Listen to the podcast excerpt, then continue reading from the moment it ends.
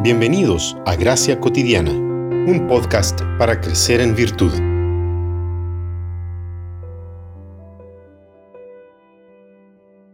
Regocíjense en el Señor siempre. Otra vez lo diré, regocíjense. La bondad de ustedes sea conocida de todos los hombres. El Señor está cerca. Por nada estén afanosos. Antes bien, en todo mediante oración y súplica con acción de gracias, sean dadas a conocer sus peticiones delante de Dios. Y la paz de Dios, que sobrepasa todo entendimiento, guardará sus corazones y sus mentes en Cristo Jesús. Filipenses 4, 4 al 7.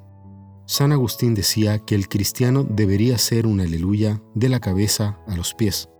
Y bíblicamente es así, porque la base del cristianismo es la alegría. En Lucas 2.10, el evangelista plantea que Jesús irrumpió en la historia con gran júbilo y dejó su alegría como herencia a sus discípulos, según vemos en Juan 15, 11. Según Richard Foster, la base de la celebración está en la libertad de la ansiedad y la preocupación. Por el hecho de saber que Dios se preocupa de nosotros, podemos lanzar sobre Él todas nuestras preocupaciones.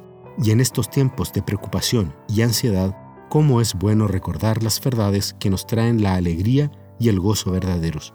Sin un espíritu alegre, las disciplinas espirituales se transforman en herramientas que exhalan muerte en las manos de los fariseos modernos. Cada una de las disciplinas debe ser caracterizada por la alegría que emana de la acción de gracias, alegría para la vida, alegría que nos fortalece.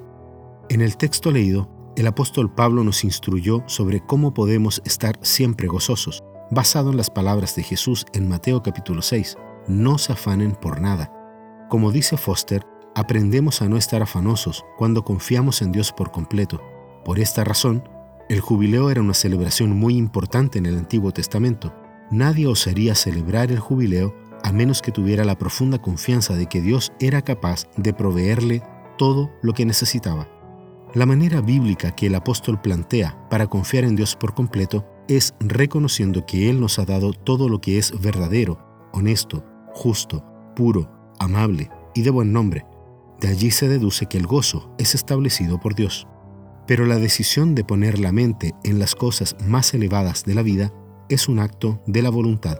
Por esta razón el júbilo es una disciplina. Es el resultado de un modo de pensar y de vivir que elegimos conscientemente. A pesar de ser ignorada y mal entendida, como dice el filósofo Dallas Willard, la celebración es una de las más importantes disciplinas, porque es la manifestación visible de la confianza en la grandeza, belleza y bondad de Dios.